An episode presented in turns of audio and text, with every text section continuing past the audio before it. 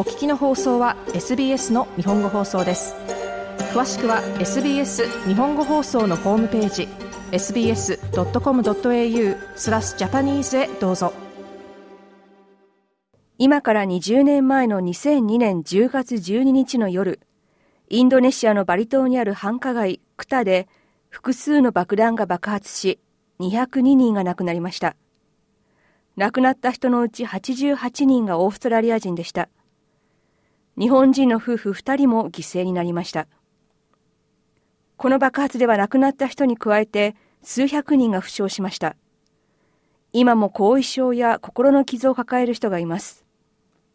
爆弾が爆発した時、クタビーチの中心である繁華街にいたのは、友人や家族とバリ島での休暇を楽しむ人やシーズンの終わりを祝うフットボールのチームでした。バリ島での爆弾テロは単一のテロ攻撃として、これまでに最も多くのオーストラリア人が命を失った事件です。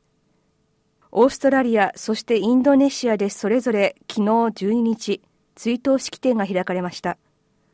シドニーのクジービーチで行われた追悼式典には、雨の中数百人が集まり、クタで命を奪われた友人や家族の死を悼みました。その中に連邦政府のアンソニー・アルバニージー首相の姿もありました。こ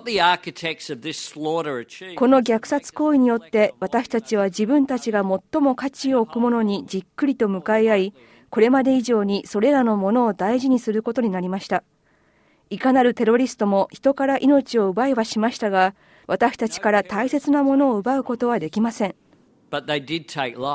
アルバニージー首相でした。爆発で亡くなった人の中にはティーンエイジャーも含まれています。デビッド・バイロンさんはこの爆発で娘のクロエさんを失いました。私たちは爆発が起こる1日前に出発する予定でした。しかし乗るはずの飛行機がキャンセルされ、クロエと彼女の学校時代の友人たち、そしてその親たちは全員ディナーに出かけたのです。私は現場をくまなく歩き、誰か見つけられないかと探し回りました。息をしている人はいませんでした。みんな亡くなっていました。バイロンさんでした。爆発の起きた2002年の10月は、フットボールのシーズンの終わりでもありました。オーストラリア各地から複数のフットボールチームがシーズンの終わりを祝うため、バリに向かっていました。そのチームの一つ、シドニー東部に拠点を置くクジードルフィンズからは11人のメンバーがバリに向かいました。しかし、生きてオーストラリアに戻ってきたのはそのうち5人だけでした。亡くなった6人のうちの1人、ジェラルド・ヨーさんの兄弟、ポールさんは、遺体の身元を確認するという辛い仕事をすることになりました。こう振り返ります。彼からバリに行くと聞いたとき、驚きました。行くのをやめるように何度も説得しました。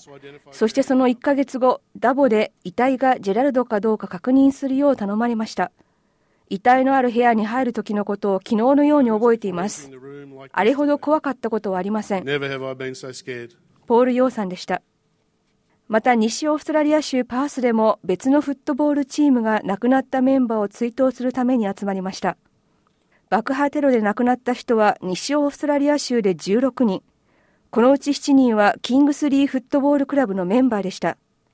タッシュ・エルキンスさんはメンバーの一人でいとこであるコーリー・ポートリッチさんを失いました。明日はもっと辛くなります。何が起きたのかを知ろうとして、おじとおばのラウンジルームに座り、ただニュースを待っていた時のことは忘れません。時間が経っても気持ちは辛いままです。エルキンさんでした。そしてアデレードにあるスタートフットボールクラブでも亡くなったジョッシュ・ディーガン選手を追悼する集まりが開かれました。ディーガン選手の兄弟、ニック・ディーガンさんはこう語ります。もちろん感情がこみ上げてきます。一緒にいて支えてくれる人がいるのは良いことです。このような普通の日に朝起きて事件の時の映像を目にして、いまだにこれが実際に起きたことなのだと実感することができません。ニック・ディーガンさんでした。首都キャンベラではオーストラリアとインドネシアの2つの国が悲しみの中団結を示しました。事件当時首相だったジョン・ハワード氏は、バリ島での爆破テロは結局失敗に終わったと述べました。この愚かな行為、そして88人の私たちオーストラリア人の同胞の命を奪った悪によって打ち立てられた歴史に残る記念碑とは、私が考えるに、インドネシアとオーストラリアの関係を悪くさせようとした彼らの目的が失敗に終わったという事実です。オーストラリアとインドネシアは共に捜査にあたり、共に犯人を起訴し、共に彼らに有罪判決を下しました。事件によって両国は関係が悪化するどころか、より関係を強めることになったのです。ハワード元首相でした。在オーストラリア・インドネシア大使であるシスオ・プラモノ博士も同様のスピーチを行いました。インドネシアとオーストラリアは立ち直る強い力を持ち、警戒を怠らない国です。テロ攻撃を乗り越え、私たちの絆はより良く、より強いものになりました。プラモノ博士でした。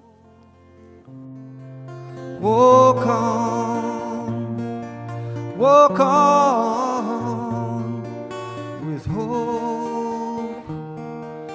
Your heart, and you'll never walk alone.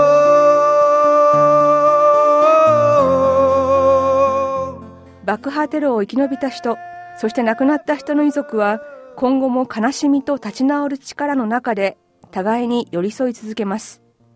そして昨日も今日もまた他の一日と同じように互いに支え合い、一日一日を切り抜けていきます。SBS ニュースのクローディア・ファーファートのリポートを SBS 日本語放送の平林純子がお伝えしました。SBS 日本語放送の Facebook ページで会話に加わってください。l i いいねを押してご意見ご感想をお寄せください。